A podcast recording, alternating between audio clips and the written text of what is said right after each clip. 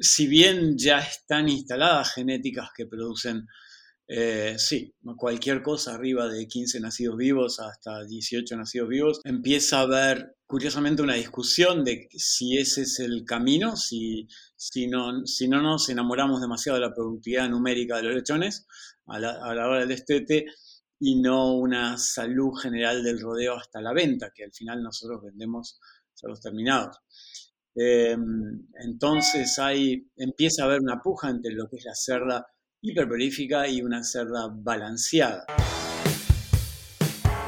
Bienvenidos a Cerdocast, una línea directa con las principales referencias de la porcicultura. Hola a todos, mi nombre es Leandro del Tufo y Cerdocast solo es posible gracias al apoyo de empresas innovadoras que creen la educación continua. El ANCO es ver crecer a nuestros animales con salud. Giga la fusión de la sencillez y el alto desempeño. Zoetis, el líder global en salud animal. Suni, brindando soluciones biotecnológicas con valor agregado. DSM, nutrición y salud animal, moldeando el futuro del cuidado de los cerdos. Lican, experiencia y compromiso con la calidad. Provimi, Cargill, 35 años de experiencia en nutrición animal. Drown Nutrition, líder global en nutrición animal. Innovative Heating Technologies, pensando en energía, bienestar animal y equipos construidos para durar. Seguimos en las redes sociales y Spotify para tener acceso a información de calidad, continua y de acceso gratuito.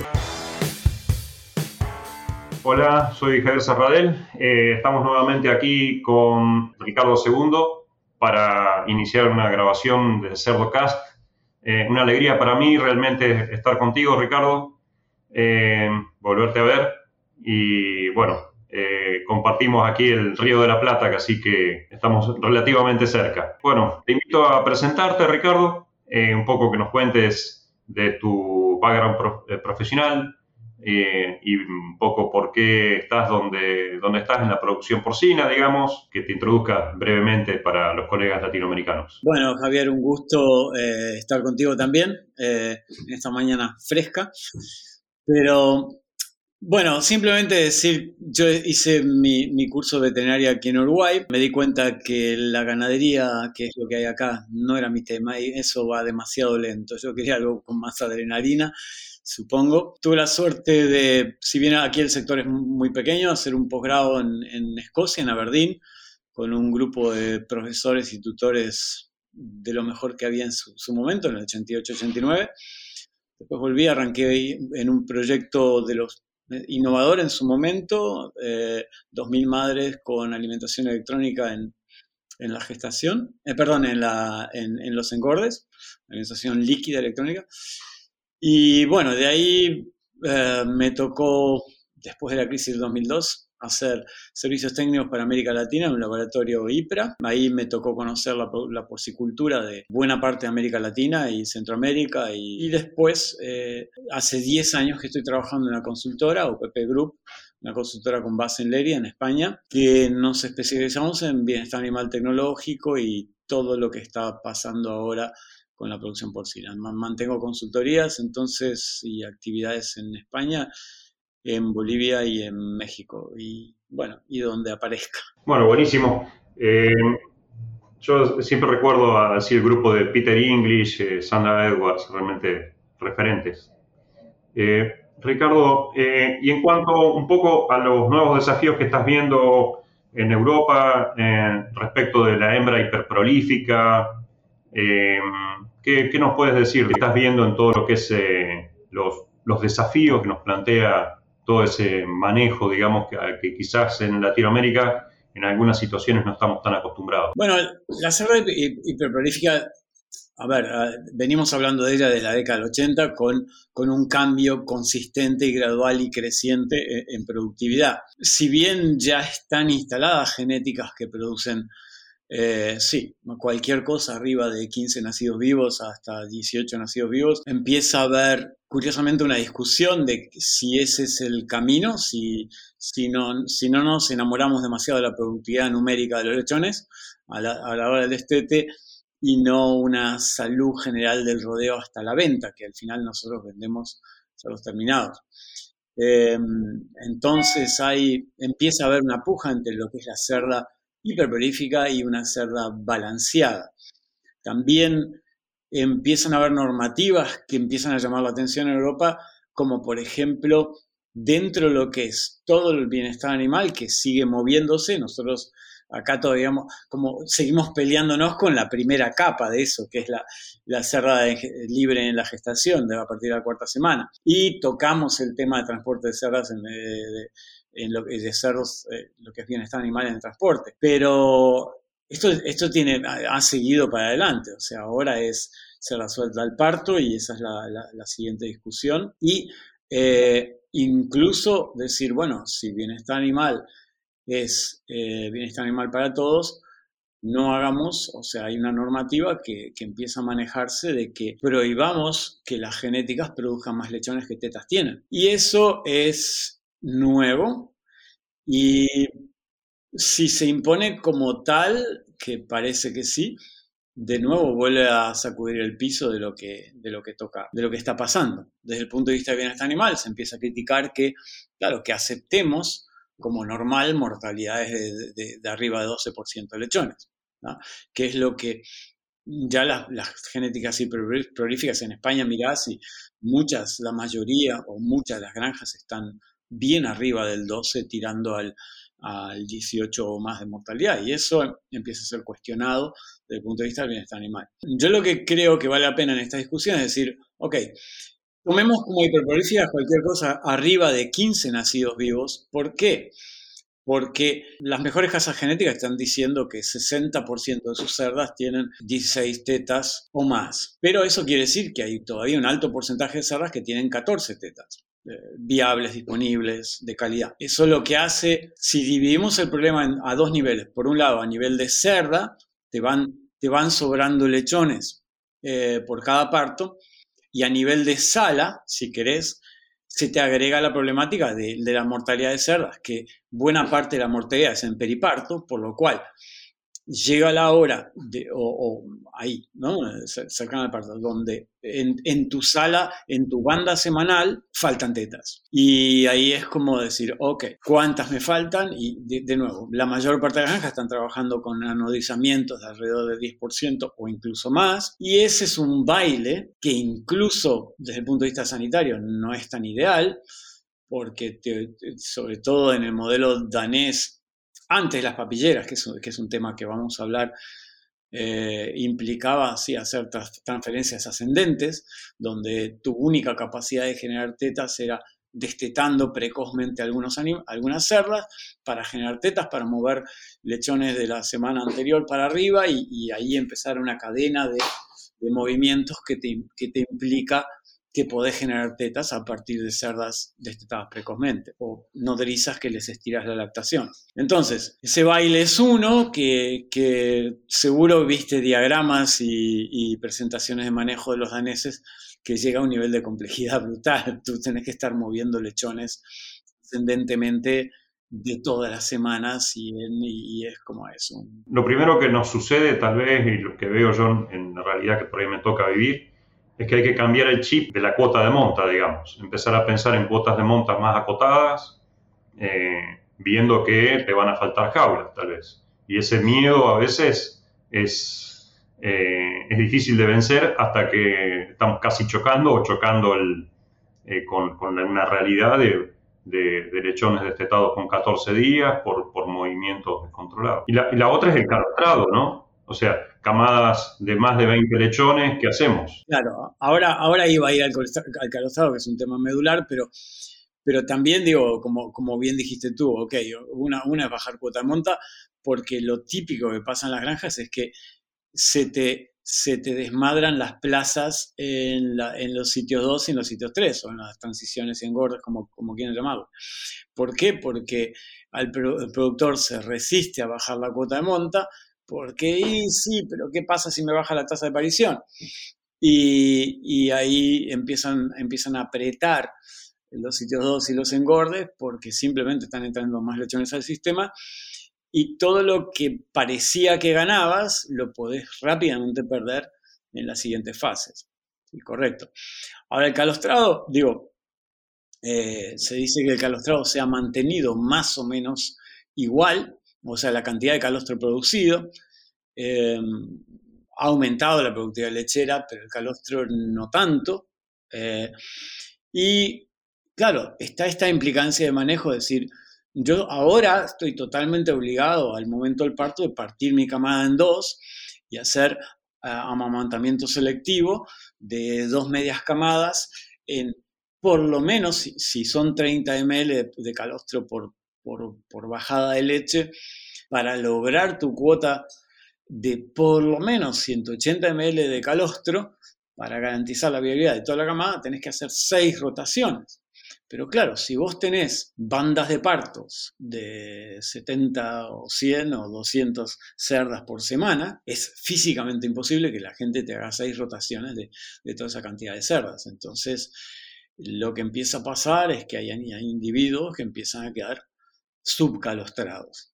Y eso empieza a ser parte de la problemática donde empiezas a rascarte la cabeza porque sabes que eso tiene consecuencias a mediano o a largo plazo, que, que, son reparables o no, porque la inmunidad es, la que es, dura la que dura y, y si no tenés ese primer estímulo, eh, estás en problemas. Entonces, de nuevo, es un baile de, que de manejo requiere, pone mucho estrés sobre el personal de maternidad y eso es algo que en las ecuaciones de estructuración, de pagos, de tamaño de, plantilla, no lo hemos todavía metido del todo. En los es excelente el concepto, me parece, Ricardo. O sea, a veces planteamos objetivos, digamos, y tenemos que saber hasta dónde son posibles esos objetivos operativamente, digamos. Entonces, a veces que el objetivo sea realizable, lograble, digamos, operativamente, es muy importante, digamos, como concepto. Y en esto, la hembra hiperprolífica nos, cambia, digamos, la vara en, lo, que es eh, en, en, el estrés que genera, digamos, en la forma de trabajar. Yo he visto a veces partos de que tenés una seguidilla de, de varios partos por encima de 20 lechones y realmente decir, bueno, ¿qué hacemos? Eh, y, ahí está el, arte, digamos, de, tener bien establecidos los protocolos de trabajo, eh, bueno, y ajustado también las posibilidades humanas, digamos, para, para hacerse cargo de eso. Excelente el concepto. Tú, mencionabas a Peter English y digo, eh, terminamos escribiendo un libro juntos con él de, de stockmanship, de recursos humanos en granjas porcinas y sigue siendo para mí unos temas más críticos, si no el más crítico. Yo en México les digo, el PIRS no es, no es tu mayor problema. No, tu mayor problema es la gente, la alta rotación, ese es tu mayor problema. Eh, te, conocí con, ese, con esos conceptos, que así que los comparto plenamente, digamos. Estas demandas de tecnología aplicada, digamos, que a través de los recursos humanos necesariamente necesitan de personas capacitadas, motivadas, eh, bien asesoradas, digamos, eh, para, poder llevar adelante estos, estos, estos, estas demandas, digamos, adelante, ¿no? Y no terminar en un 25% de mortalidad como a veces nos ocurre, ¿no? Sí, claro, claro. Incluso, incluso en granjas, de, cuando destetamos a los 21 días, era típico que se decía cada mil cerdas agregas un día de destete, ¿no? Y no, no nos importaba tanto destetar varias veces por semana. ¿Por qué? Porque asumíamos que teníamos una atención muy pareja. Nosotros ahora cada vez más estamos viendo que granjas grandes, porque el trabajo los fines de semana es una de las causas primarias de desestructuración y de rotación y de baja productividad. O sea, nosotros estamos queriendo quedarnos con un destete por semana o dos destetes por semana máximo, pero a días pegados para generar una ventana durante la semana de baja carga laboral.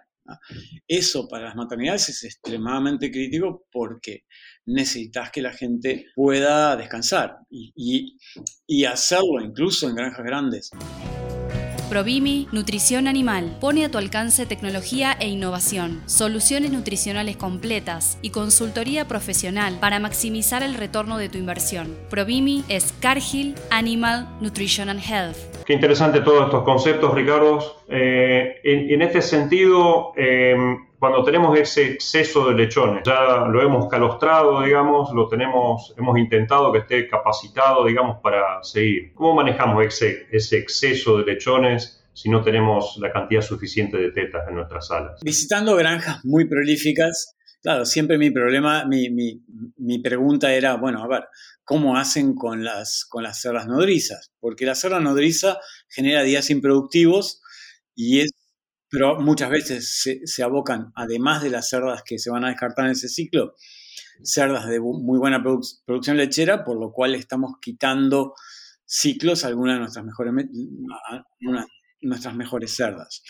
Entonces, la nodriza es una solución, pero tiene, tiene un costo. La herramienta que empecé a ver que, que, se usa mucho y es súper interesante es el, comedero papillero. Básicamente es un comedero que permite colocar 40 lechones más o menos, eh, que usa agua entibiada, que mezcla el alimento seco al momento de administrar y preprograma, tiene varias, varios modos de función, donde tú preprogramas la frecuencia de bajada de comida en un ritmo similar al de bajada de leche de la cerda. Y eventualmente, cuando llegan a cierta edad, incluso puede ser modo, modo lechón, que el modo lechón es que el lechón activa una barra con la cabeza y ahí baja, baja la comida. Y tiene un pitido, entonces eh, hace un estímulo que los lechones empiezan a saber cuándo baja comida, cuándo no. Yo para mí era una gran ventaja porque nos tocó mirar todas las alternativas de alimentación eh, suplementaria, como lo que es leches artificiales, yogurts, sistemas de alimentación líquido de, leche en maternidades. Y para mi gusto eran carísimos y complejos. ¿Por qué? Porque tienen, tienen que tener circuitos de limpieza para, para, para todas las líneas entonces era caro instalar porque implicaba un bebederito, comedero, bebedero eh, por paridera, con una pequeña cocina como la alimentación líquida que se entibia, que un sistema de recirculación para limpieza. Complicadísimo, pequeño y complicado y preprogramado. Las papilleras, por el contrario, son unidades, eh, ya te digo, que valen menos de 2.000 dólares, menos de 2.000 dólares, y y te alimentan 40 lechones y, se instalan muy fácil, solo tenés que instalar agua y electricidad, por lo cual eh, tenés que, los podés instalar en maternidad o los podés instalar en salas alternativas y claro, se amortizan muy rápido. ¿Por qué? Porque tú desde el momento que lo pones, pones 40 lechones y en tres semanas se destetaron. Lo que sí es clave que es esa herramienta se puede mal usar y puede ser un desastre. Si tú pones, tú ahí solo podés poner mejores lechones bien calostrados. Esa, es la clave. No es para poner enfermos, no es un corral hospital y precisas obviamente usar alimentos preiniciales de muy buena calidad. Pero la gran ventaja que tiene contra las leches es que no tenés que andar haciendo preparación de la leche, que los grumos, que la temperatura, que te quedó de más, que te quedó de menos. La regulación de cantidad, para mí, la belleza de esto es que tú regulás a ciclos equivalentes al de la cerda y tiene un sensor. Si de alguna forma programaste mal, no se va a pasar la cantidad, no se va a acumular, no va a generar tanta mosca como, como las leches, eh, porque está siempre generado fresco al momento de la preprogramación.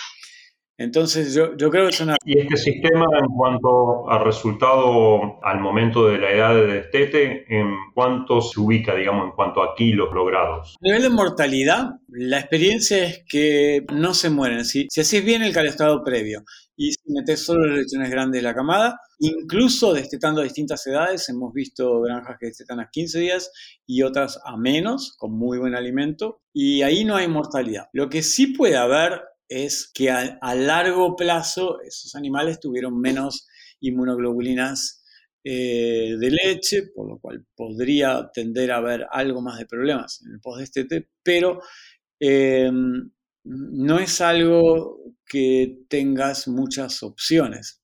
En algún momento eh, las granjas que los están usando están entendiendo rápidamente que podés jugar como nodrizas con las cerdas que vas a descartar y papilleras y podés jugar un partido muy distinto desde el punto de vista manejo y complejidad de manejo y mortalidad. Incluso me decían, yo la, la, mayor mortalidad la sigo teniendo en los lechones que se quedan con la madre, porque tú dejas ahí los pequeños y dejas los tal vez los menos calostrados, los que, porque muchas veces coincide que los grandes o o que los que llevas son los primeros en nacer que ya tuvieron tal vez alguna mamada de calostro más, que son robustos, que son que, que nacieron con menos hipoxia al momento de nacer. Y en términos económicos, Ricardo, ¿cómo, cómo, resulta eso? Lo que sabemos es que hay muy pocas cosas que se amorticen más rápido, porque el ciclo de uso es tan corto y son 40 lechones, 40 lechones, 40 lechones. Entonces, eh, la velocidad de la amortización es muy rápida, simplemente sacando parámetros. Los, kilos destetados esos lechones eh, son equivalentes a, sus hermanos, o sea que no destetan con menos peso si el alimento es bueno.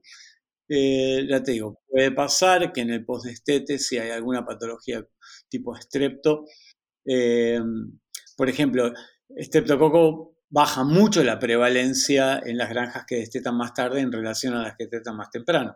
Acá en el sitio 2 te pueden volver a aparecer un poco más incidencia de estreptococo en ese subgrupo, por ejemplo, o, alguna diarrea, pero eh, ¿qué pasa? Es, es, un, es manejable, es mucho más manejable porque, bueno, tenés un problema en una categoría de animales donde eh, puedes trabajar. Yo, yo lo que creo es que te resuelve claramente la sobrecarga laboral que hoy empieza a pasar en las maternidades.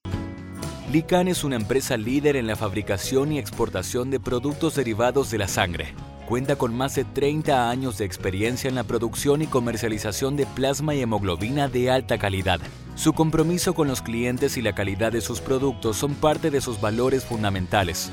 Posee plantas procesadoras en Chile, México y Paraguay y clientes en más de 15 países. Ricardo, y si tuviéramos que hablar de mortalidad post-destete, digamos, si tuvieras que decirme un objetivo eh, más lograble hoy día, digamos, con, basados en estos sistemas que son un poquito más estresantes en cuanto a, eh, a, viabilidad del lechón, a niveles de inmunoglobulinas, etcétera, al destete. ¿Qué, ¿Qué, parámetros podríamos estar manejando, digamos, como logrables? A ver, se, se, han movido un poco, pero ahí sí que hay escenarios muy distintos. Hay, hay escenarios muy, muy, muy distintos que, de nuevo, en una granja libre de micoplasma es un escenario, en una granja libre de APP es otro escenario, con Pierce, a mí me, toca ver bastantes escenarios de granjas Pierce positivas estabilizadas y, cambia todo. O sea, la, verdad es que creo que nos seguimos topando con los mismos problemas, igual que micotoxina sigue siendo un gran abre puertas para un montón de problemas. Y, y, tú decís, bueno, pero venimos hablando de esto de la década del 80 o de la década del 70. Sí, y sigue siendo un tema de, son temas que no se van. Yo no sé si podemos decir, digo, en general los, las velocidades de crecimiento de los animales a la venta están siendo en general muy buenas.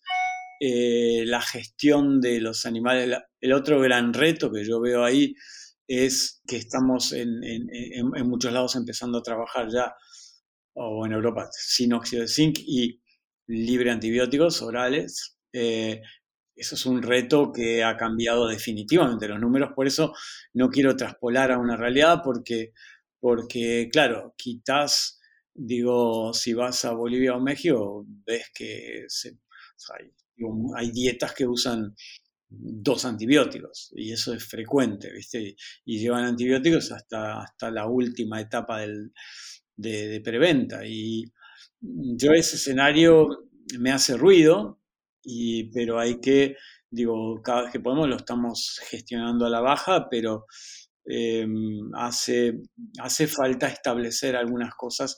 Tenemos líneas de trabajo donde para mí es un programa, lo que llamamos un programa de 300 días, eh, empezar un programa de eliminación de antibióticos orales, ah, voy a aclarar, cambiar a un programa de antibióticos inyectables como uso primario y ocasional medicaciones en agua. Eh, pero ya te digo, ese, es otro baile, esa es otra charla, eh, porque lo que sí vemos es que hay un montón de alternativas. Hace falta, lo que estamos empezando a entender de gestión de microbiota, eh, gestión de integridad intestinal e inmunidad local a nivel intestinal, eh, hay un montón de moléculas extremadamente interesantes. Por eso la, consultora para la cual trabajo, OPP Group, montó OPP México y, tenemos una granja experimental que son cinco salas de Win to Finish de 180 animales con estaciones, de testaje para, para testar velocidad de crecimiento y se están probando moléculas comerciales que hay una enorme cantidad de oferta, sobre todo desarrollada en Europa, para buscar gestionar mejor lo que es una microbiota sana y diversa, y eh, protección hepática, integridad intestinal, todo ese, todo ese rollo que los veterinarios del campo yo siento que todavía no sabemos cómo implementarlo porque venimos de una mentalidad hiperinstantánea donde amoxicilina te corta el brote de estrepto ¿no? en cuatro días y, y, esa mentalidad es completa, hay que hay que jugar otro partido para, para trabajar, para empezar a trabajar en estos entornos eh, libres de antibióticos. Por ahora los resultados claramente son peores, en general te diría que los que donde trabajamos con antibióticos, pero en mi experiencia es todo curva de aprendizaje. Cuando empezamos a hablar de bienestar animal, bajaba la productividad. Hoy las mejores granjas del mundo, y te puedo dar varios ejemplos, están con estaciones electrónicas. Entonces, te puedo dar varios ejemplos, de hecho, por lo menos en, dos de, mm, casas genéticas, las mejores granjas, entonces, eh, y cerdas sueltas en grupos grandes. Entonces decís, wow, ¿cómo, ¿cómo, es esto? Sí, yo, yo lo que creo es que cada vez que nos metemos en un tema, empezás con tu curva de aprendizaje y después lo dominamos. Por lo cual, yo soy de los que digo, bienvenidos bienvenidos los cambios, solo nos toca curvas de aprendizaje y, seguir aprendiendo a hacerlo, porque tarde o temprano se puede. Podemos discutir. Retomando un poco el tema de la, hembra, digamos, eh, tú hoy nombraste un poco las mortalidades elevadas que se observan en hembras hiperprolíficas. En este sentido, ¿qué nos podrías decir, digamos, también tal vez relacionado a cuestiones de salud intestinal, bueno, salud eh, en otro sentido. ¿Qué es lo que, estaría llevándonos a esa mayor mortalidad de hembras? Vemos, eh, hace poco salió una publicación en Estados Unidos que de en los últimos 6-7 años aumentó la mortalidad linealmente eh, y ahora está, creo que tenían un promedio de 13% entre mortalidad y eutanasia. Nosotros, en base a ese trabajo, hicimos un trabajo interno de la base de datos que tiene OPP y miramos 130.000 cerdas 131.000 cerdas y también vimos la misma tendencia creciente, solo que dos puntos más abajo, estamos, o tres, estamos en 10 con algo de mortalidad, pero tendencia creciente, por lo cual hay algo pasando claramente. Hay algunas casas genéticas que tienen datos mejores, otras peores, pero algunas, algunas granjas están con 30% de mortalidad en cerdas, 20 y pico por ciento de mortalidad en cerdas. Eso hay claramente un tema en los últimos cinco años de, de circulación de cepas calientes de Pierce, y eso es un escenario, pero hablando con granjas libres de Pierce, también ven, la misma tendencia creciente y ven niveles uh, de pronto 2% menores, pero sí acompañando la misma tendencia. Entonces, hay algo claramente pasando ahí. Si miramos quiénes son las que mueren, mueren más del primer ciclo y ahí está el 18% muchas veces o, o, por ahí de la mortalidad. Entonces se nos mueren ser jóvenes. Eso no, evolutivamente no tiene mucho sentido. Hay algo, hay algo mal está pasando. Entonces, después, si lo mirás, es cuando se mueren. El periparto es uno de los momentos de más picos de mortalidad, o sea, final de gestación y, y principios de lactación por ahí, de hecho hasta la cubrición.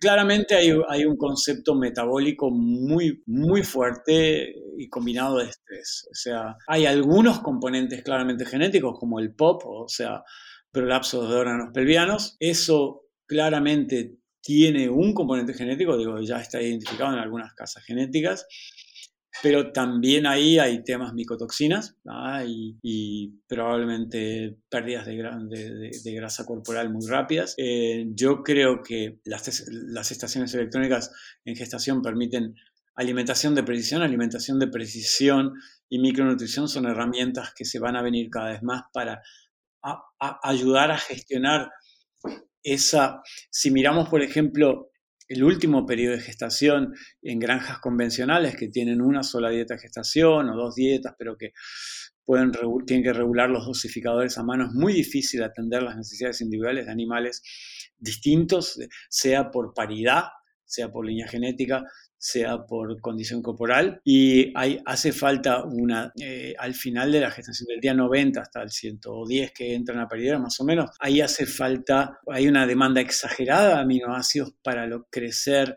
Eh, placenta, lechones, ubre, y, creo que esa demanda brutal, acompañada con toda la complejidad de tener un, abdomen, un, abdomen y tórax hipercomprimido por una camada de 20 lechones en promedio, eh, eh, adentro de la panza hace que el animal esté en un nivel de estrés importante. Agregale un poco de calor, agregale micotoxinas, un mal manejo de, de alimentación en los primeros días del parto. Nosotros en, España ya hace tiempo que se usan las dietas de periparto, es una dieta formulada completamente distinta. Está empezando a llegar a América Latina, pero mm, todavía se usa poco porque incluso no tenés silos para, para, manejarlo, ¿no? Digo, eh, y, ahí, es, ahí entra a jugar otras cosas como el metabolismo calcio, fósforo, potasio, para gestionar todo el proceso de contracción uterina, parto, em, y toda la cascada metabólica enorme que, que hay al momento de, del inicio de la lactación. Y, estamos aumentando la cantidad de comida ahí. antes se decía no le des nada, después dale dos kilos, Ahora veo que las curvas de alimentación estamos, creo que, hay una revisión muy grande de lo que, lo que es nutrición y, y la cerda hiperprolífica pide alimentación de precisión. Eso es muy difícil de discutir. Y la alimentación de precisión simplemente con dosificadores es difícil. Es muy difícil a un flaco que todas las semanas esté cambiando bandas, tenga 16 bandas diferentes y tú al tipo le estás pidiendo por lo menos tres niveles de consumo de alimento, del día 0 al 30 o 35 para gestionar implantación embrionaria y de ahí hasta el día 90 mantenimiento y, después el pico de 90 a 110. Eso es difícil para la gente, para la plantilla de gestación, poder manejar como te pide esta cerda. Es más, si tú, las casas genéticas ya te van dando curvas sugeridas de alimentación que son cada vez más difíciles, es, es bastante obvio. Así que ahí hay parte de la explicación y yo, yo creo que también metabólicamente estamos haciendo algunos estudios de, desde minerales quedatados hasta manoligosacáridos, hasta probióticos prebióticos, estamos eh, tratando de entender eh, la, o empezando a entender la, la, interacción de un, microbiota o microbioma sano del animal con todos los demás componentes del periparto. Eh, yo creo que sí, que son animales que tienen demandas distintas, más allá de que después, como tema final, podemos hablar de de hacia dónde van las parideras, porque las parideras tienen que cambiar. Yo, yo, por ejemplo, algo tan tonto que a veces ves es que las cerdas, te metes en una granja en verano y las cerdas respiran contra un panel de plástico y sabemos que la única forma de liberar calor es por jadeo y tiene un panel de plástico a 20 centímetros de la boca que hace que reciclen su aire exhalado. Entonces, de verdad que el cambio climático también, digo, se, está viendo, ha habido en estos últimos años, en, España en particular, y no sé si en otros lados, pero picos de verano de calor muy bestias, y los sistemas de ventilación están diseñados para lidiar con, para bajarte, no sé, 12, eh, 15 grados la, sala de la maternidad, y, pero claro, si tú metes un 40 y algo afuera, bajás lo que bajás. Todavía seguís en zonas que no son termoneutrales para hacerlo. Entonces, gestión de ambiente con cambio climático está siendo, tenemos que repensar nuestro sistema de ventilación. Yo creo que nos hemos quedado cortos con todo lo que diseñamos hace 10 años. Sinceramente, me lo creo. Temas interesantísimos, quedarían para una charla aparte, como quien dice. Pero sí, realmente coincido plenamente.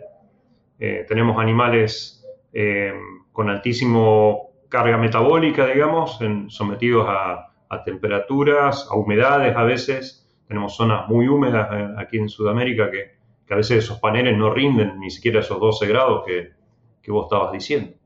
Entonces, eso realmente así. Y en cuanto a esto de la lactancia de la cerda libre, Ricardo, ¿qué, qué se está viendo, digamos? ¿Qué resultados se están obteniendo? ¿Qué se está logrando con ese, con ese aprendizaje, esa curva de aprendizaje que nos nombrabas hoy? Bueno, a ver, por, por un lado, digo, yo sigo viendo que Estados Unidos testarudamente se sigue negando a el cambio de bienestar animal en la gestación, sigue peleando contra eso.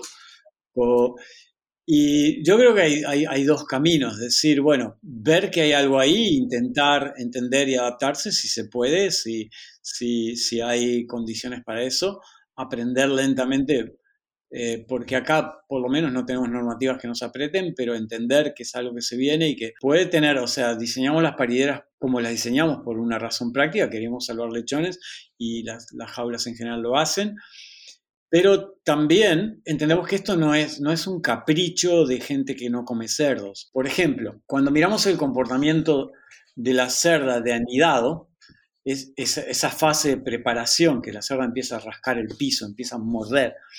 Eso, eso es un comportamiento, eh, el comportamiento de armar nido preparto, se ha visto que es un, comportamiento extremadamente complejo y muy, muy atado a liberaciones hormonales, a, la bajada de oxitocina.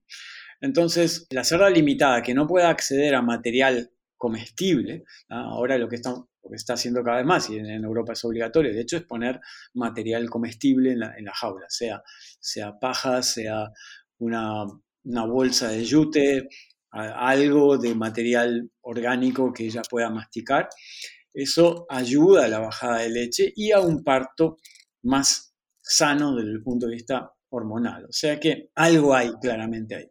Después, si miramos el comportamiento primitivo, la cerda Pasa unos días donde está bastante quieta, donde la jaula no es tan grave, de hecho, desde mi punto de vista, porque la cerda igual está, se mueve, poco. De hecho, la cerda primitiva campo casi no sale ese nido por unos días. Entonces ahí no es tan grave. Por lo cual hay un periodo, o sea, hoy lo que se está manejando es, bueno, sí, no, no pasa nada con dejar la cerda, bueno, alguna gente por lo menos, dejar la cerda en, modo jaula hasta la fecha de la edad del procesamiento. Por ejemplo, cuando procesarlos a los cuatro días, cinco días, donde tenés que hacer el hierro de escoles con mirado, si es que se hace todo. Ahí entra la, otra gran discusión que no vamos a entrar ahora.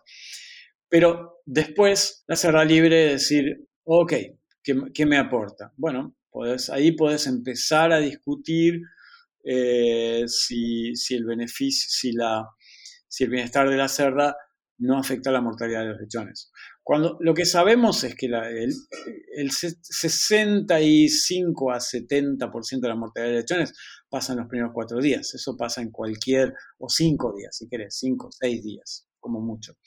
Por lo cual, eh, si soltás la cerda después del día 5 o 6, estás hablando de que te podría modificar la mortalidad tardía. Pero después está la otra discusión que esta para, para, mí es la más interesante, es, ya se ve como norma y ya es casi obligatoria, la cerda soltable, ¿no? la, paridera soltable de 6,5 metros, donde la cerda pare y después se abre. Esa para mí, en mi opinión personal, y acá voy a hablar por opinión personal, no aporta gran valor al sistema. Ok, la cerda está suelta. Bueno, se digo, mejores kilos, se, mueren en general lechones débiles, por lo cual los, kilos de la camada general al final no son tan afectados y salen bien manejadas, salen resultados relativamente similares a la jaula tradicional. Claro, en condiciones europeas, no en condiciones donde aquí en América Latina metemos más mano de obra y salvamos más. Pero como todo manejo se aprende. Yo lo que creo que hay de muy interesante de verdad es si podemos hablar de lactación grupal con cerda abrible, con cerda suelta o no. ¿Por qué? Porque ahí podemos desarrollar sistemas que ya los tenemos trabajados donde no hay que aumentar tanto el metraje, aunque en Europa te lo puede obligar la normativa, pero capaz que en América Latina podemos tomar lo bueno del sistema y no atarnos explícitamente a la normativa europea de metraje, más allá de que la cerda hiperprolífica requiere más metros cuadrados porque las camadas son más grandes. Entonces, lo que sí es muy interesante es mezclar lechones a partir del día 6 o 7. ¿Por qué? Por dos enormes razones. Una es que cuando destetás el grupo de lechones, la banda, eh, no hay pelea post-destete, ¿no? por lo cual casi no hay lo que se llama en inglés post-winning check, la caída post-destete, porque no hay peleas, pues ya son amigos. Y eso, eh, si miras cualquier curva de crecimiento, hay una típica depresión post-destete que dura semana y media por lo menos, y en general incluso más. Y en este caso los lechones siguen creciendo Y la segunda gran, gran razón que estamos trabajando en, en documentarla es inmunitaria. Si tú permitís que se mezclen lechones tempranamente, sobre todo para patógenos mucosales, e, e, es muy interesante cómo los lechones buscan, nosotros, yo trabajé bastante en esto, es muy interesante cómo los lechones buscan a la madre, por lo cual hacen mucho contacto oronasal con, las madres del grupo para ver si ella, y entre los lechones, por lo cual si, si cuando hablamos de patología sabemos que nuestro principal problema, o uno de los principales problemas de, de cualquier patología son las subpoblaciones inmunitarias, las lactaciones grupales, por el contrario, generar una uniformidad inmunitaria muy interesante. Y esa es la discusión que a mí me, que yo la meto, la ato al tema hacia dónde queremos ir con las, lactaciones y las parideras. Del otro lado de la balanza está así, pero la maternidad es el metraje más caro por metro cuadrado de toda la granja y aumentar metros ahí me sale caro. Sí, pero si tenés una empresa que vende cerdos terminados, esta discusión vale la pena. Interesantísimos conceptos, realmente lo que se viene en todo esto, ¿no? Y bueno, ver todo lo que es bienestar, no solamente como un capítulo aislado, verlo como algo integral, digamos, en donde entra también la salud, entra, entra todo a jugar, digamos, realmente es, un, hermoso abordaje. Ricardo, para, para, ir un poco terminando con todo esto, me encantaría que, que nos recomiendes eh, algún colega como para, para una próxima entrevista y tal vez algo que, te haya interesado últimamente, que estés leyendo y que le quieras recomendar a los, a los colegas. Bien, em, a ver, colega, por ejemplo, de México, Alberto Herrera, es, es, una persona de nuestro equipo que estamos trabajando con él. Él trabaja muy bien la parte numérica. A la parte de bienestar animal es nuestro lado, el lado, llamarle más europeo de la empresa que, que, está aportando, pero él, Alberto es una persona que tiene muchos números, muy interesante. Excelente, Ricardo. Bueno, ha sido un placer para mí esta entrevista. Hemos hablado de muchísimos temas, todos muy interesantes. Así que, bueno, felicitarte por, porque estás en una línea que siempre ha sido innovadora, digamos, y realmente para mí es un placer poder charlar de todos estos temas. Y a los que llegan hasta acá, les pido que piensen también en otros profesionales de la industria porcina y le compartan este episodio, para que todos podamos sacarle provecho a la palabra de los principales referentes de la porcicultura. Un abrazo grande y hasta el próximo episodio.